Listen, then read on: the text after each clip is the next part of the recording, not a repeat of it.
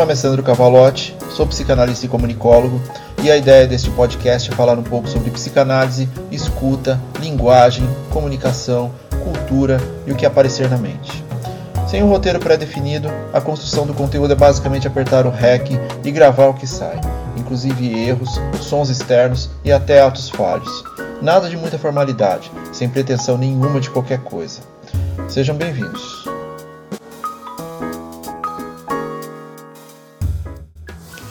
Episódio 61 Como saber se a análise está dando certo? A gente tem ouvido muito hoje em dia esse lance da psicanálise, não é? Não apenas em relação à análise em si, mas também sobre depoimentos variados sobre como estar em um processo analítico fez a diferença na vida das pessoas. Tem vários vídeos de atores, tipo Celton Mello, falando sobre como ele faz terapia ou análise há décadas. E não só com a abertura para o tema dada por produções de altíssimo nível, como a própria sessão de terapia, mas também pelos cortes e frases utilizadas pelas redes sociais quando artistas, músicos ou pessoas que já tenham passado por um divã, seja ele físico ou digital, contam suas experiências. Isso é ótimo do ponto de vista do acolhimento, mas levanta algumas questões a respeito de algo muito importante e que é um tópico importante no discurso de vários analisandos: as expectativas. Mas vamos lá, vamos contextualizar as coisas, vamos tentar elaborar uma dinâmica que nos leve do início ao fim. Se é que fim existe, mas esse tópico específico fica para outro dia o fim de uma estrutura analítica, o fim de uma análise. Estar em um set analítico não é nada simples e muitas vezes eu vejo que algumas mensagens são passadas de maneira a dar a tal expectativa ao analisando. Então vamos lá. Partindo do pressuposto de que existe um indivíduo que está em sofrimento, e precisamos entender esse sofrimento além da palavra em si, do que é dito, Lacan chegando aqui nesse papo, e este sofrer conforme já falamos algumas vezes, tem uma dimensão própria daquele indivíduo. É importante sempre salientar isso porque não há como dimensionar a dor, ela é pessoal e ela tem as mais variadas formas de manifestação. Pode ser em algum momento o indivíduo se apresente questionando suas próprias relações, não esteja se relacionando bem em uma esfera profissional ou social, precisa tomar decisões que mudem sua rotina, preocupações com os filhos, exageros tomaram conta da sua vida. Talvez ele precise de um suporte emocional para organizar a sua vida a partir de uma escuta empática. Talvez ele esteja passando por um luto, e são vários tipos de luto, desde a perda de um ente querido, um casamento, desfazer-se de um objeto que era de muito apreço, um animal de estimação que se foi, desistir de algo que parecia importante, por exemplo. Ou talvez ele sinta uma necessidade intrínseca de mudanças e não sabe por onde começar. Um mal-estar. Há uma diversidade enorme de sintomas que precisam ser trazidos nas entrevistas preliminares e que podem ser muito importantes para o acompanhamento e investigação.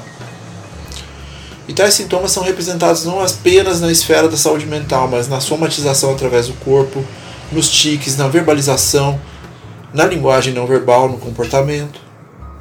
A sintomatologia da psicanálise é a expressão de algo que se apresenta que não está em consonância com o real desejo do analisando.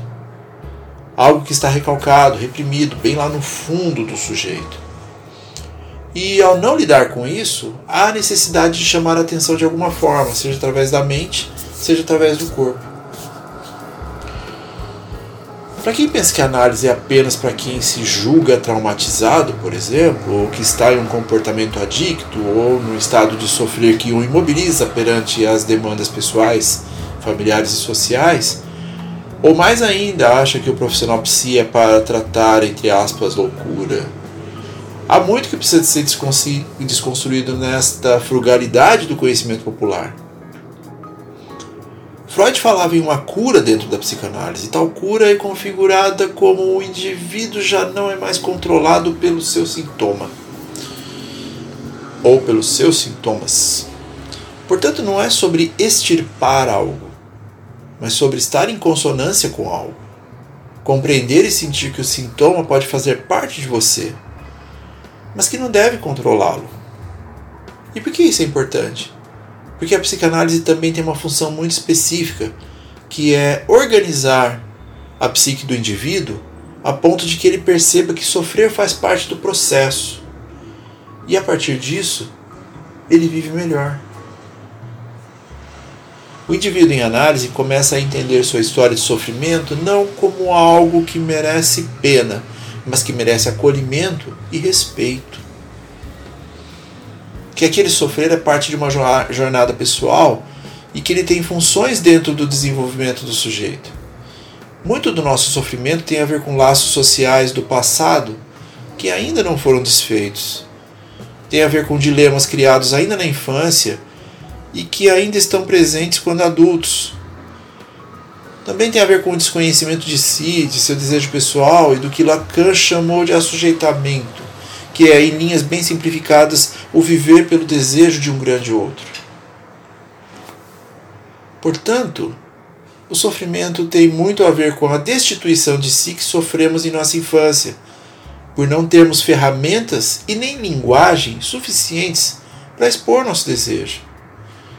Portanto, aceitamos as regras sociais que nos integram a grupos que possamos fazer parte de algo, seja lá o que for. Fazer parte de algo.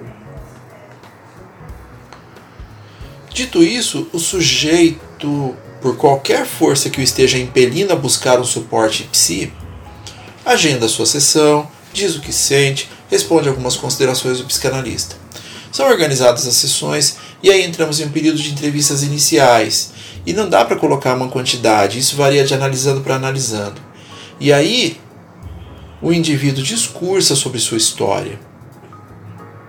Ele fantasia, ele organiza. Não sei se é bem isso, me lembro de pouca coisa. Na psicanálise, esperamos que o analisando possa falar de si próprio, não apenas porque não temos conhecimento de sua história, mas porque pretendemos que ele se escute enquanto discursa. Esperamos também que a aliança terapêutica seja suficientemente densa e forte para que ele possa transferir para o analista algumas situações expressas e possa lidar com o não dito sobre pessoas, fatos, objetos, associando livremente suas palavras ao saber e às suas experiências pessoais que podem fazer com que ele veja acontecimentos imutáveis de sua infância sob novas per perspectivas, agora com mais experiências e referências. Ao psicanalista cabe estar atento com a sua atenção flutuante e escutar além das palavras. E trazer apontamentos e questionamentos sobre aquele discurso do analisante. E muitas vezes tais apontamentos trazem muita dor ao analisando. Ele muitas vezes nem quer encarar de frente, e o manejo do analista o leva ao enfrentamento. Momento importante e que pode ser transformador para ele. Mas isso varia muito de analisando para analisando. Alguns sentem algo no momento e o analista deve perceber a importância de tal descoberta. Alguns sentem a mudança no cotidiano e na forma de lidar com os problemas, com as adversidades, com o sofrimento em si. Isso de uma maneira mais geral. E não é um trabalho simples, tão pouco rápido. É preciso dedicação, respeito, ética, acolhimento, não julgamento. São inúmeros os fatores preponderantes para que aquele espaço de acolhimento faça a diferença na vida do analisando.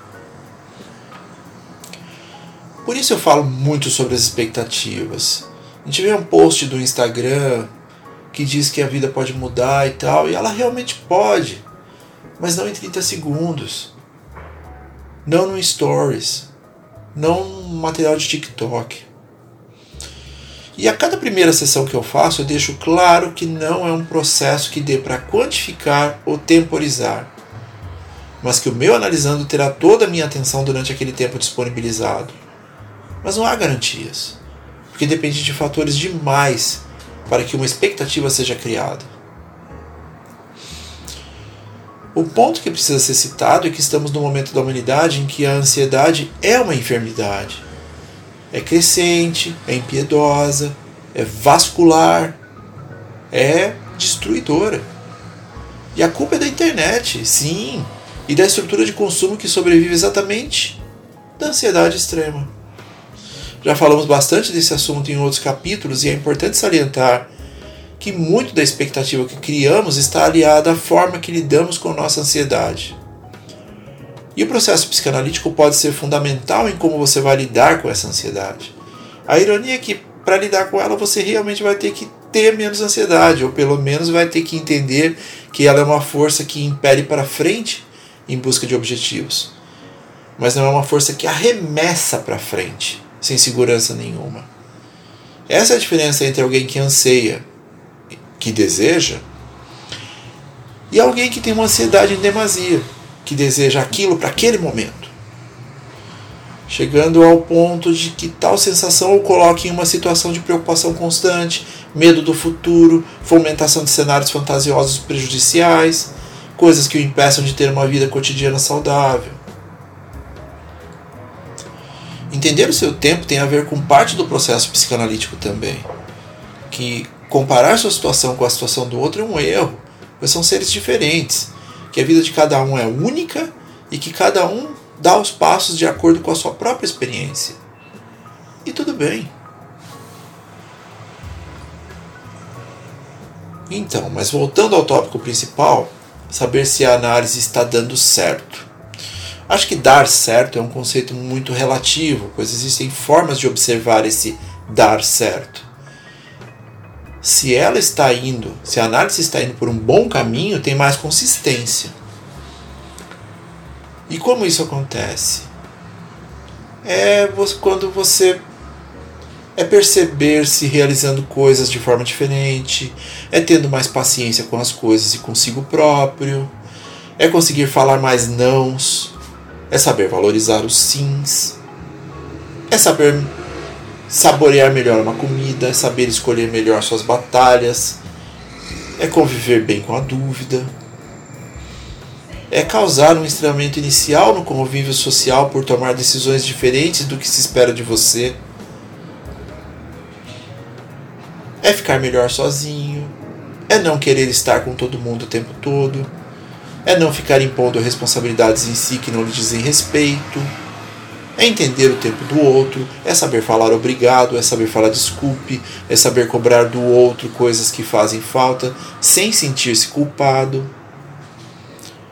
É deixar de ir em algum lugar caso realmente não queira ir, ir só para agradar, é sugerir, sugerir algo relacionado ao que realmente quer, sem imposições, é sorrir mais, é chorar mais, é não se martirizar porque não está lendo 300 livros por ano, é fazer menos listas e mesmo assim organizar-se melhor, é impedir que o outro não permita que você sinta-se feliz de vez em quando é escolher seu próprio caminho, é não estar insanamente estressado no trânsito, é poder olhar para os erros do seu pai e da sua mãe e não sentir culpa, é poder culpar quem realmente tem culpa, é poder perceber que você não é culpado por tudo, é ir na academia e não se preocupar em ser observado, é fazer seus exercícios e não se preocupar tanto com os espelhos. É perceber-se comendo menos e se alimentando melhor, é ficar feliz com o sucesso do outro quando lhe for devido. E também é não ficar ruminando caso não for justo. É valorizar-se, é entender que há vários fatores envolvidos em uma decisão e que caso não seja escolhido não quer dizer que não tenha feito um trabalho muito bom. É ter força para realizar um sonho mesmo que na sua cabeça já tenha passado a época é lidar melhor com a sua sexualidade, com seus dilemas, com as suas perguntas. É não se preocupar tanto com dinheiro como um objeto de poder, mas sim como algo necessário para a jornada. É adaptar-se à sua realidade sem ficar se comparando à realidade dos outros. É competir sem obsessividade, é entender que há feminilidade no masculino e vice-versa. É sentir-se à vontade para deixar apenas as pessoas serem é rir de si. É começar a desenvolver consciência social sobre as injustiças, pelo menos assim eu espero. É exercitar sua curiosidade sem medo de ser considerada intrusiva. É perguntar por que quando não estiver entendendo algo. é não ficar no celular um tempo exagerado, é olhar-se no espelho e não desviar o olhar, ou não ficar procurando apenas os defeitos, mas também as virtudes. É aceitar-se, é estar mais tolerante emocionalmente, é não se sujeitar ao que não quer, é não estar tão dependente de outra pessoa, é entender que nossos pais eram pessoas diferentes do que somos e que temos nosso próprio caminho a ser seguido. É saber que não existe mãe perfeita e que pais precisam ser responsáveis sim, mesmo que não estejam juntos. É compreender seus próprios limites e não se desestruturar por isso. É entender o conceito de consentimento em sua totalidade. É diminuir excessos e ampliar horizontes. É conseguir sair de um relacionamento tóxico e continuar sua busca pessoal. É entender que nem sempre nossa família é um grande exemplo de saber. É saber lidar com as frustrações e entender que a vida tem seus altos e baixos e que não existe uma tal felicidade constante, mas sim momentos que devem ser desfrutados e guardados como únicos. É poder se perguntar: o que eu quero? E também poder responder, mesmo que isso mude em 24 horas. E tudo bem. Muita gente pode achar que há uma chave a ser virada em si com a terapia ou com a psicanálise, mas a verdade é que mudanças sutis são muito mais importantes do que uma grande transformação. Descobrir-se é um processo e ressignificar é algo que precisa ser feito com tempo, dedicação, ética e muito acolhimento. Portanto, caso decida estar em um processo psicanalítico, não tenha pressa. Sabemos de todos os fatores envolvidos, principalmente os financeiros, mas caso esteja dentro do seu desejo, construa o setting junto com seu psicanalista, dedique-se. Não pense apenas no resultado, pense na jornada. Inclua a análise como algo que faz parte da sua vida, como exercícios físicos ou estudos. Pense bem. São 45 a 50 minutos totalmente dedicados a você, seu sofrimento e as melhores maneiras de lidar com ele. E caso sinta que sua análise está estagnada ou que não está indo para nenhum lugar em especial, leve para o seu analista essa dúvida. Pergunte, questione. Talvez essa seja uma deixa importante que pode levar a uma mudança de manejo, e tal manejo pode levar para um outro lugar.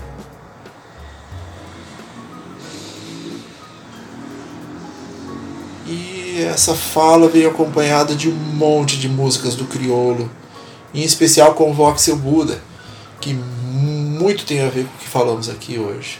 Aliás, uma ótima maneira de ir para o set, convocando seu Buda. Até breve e fiquem bem.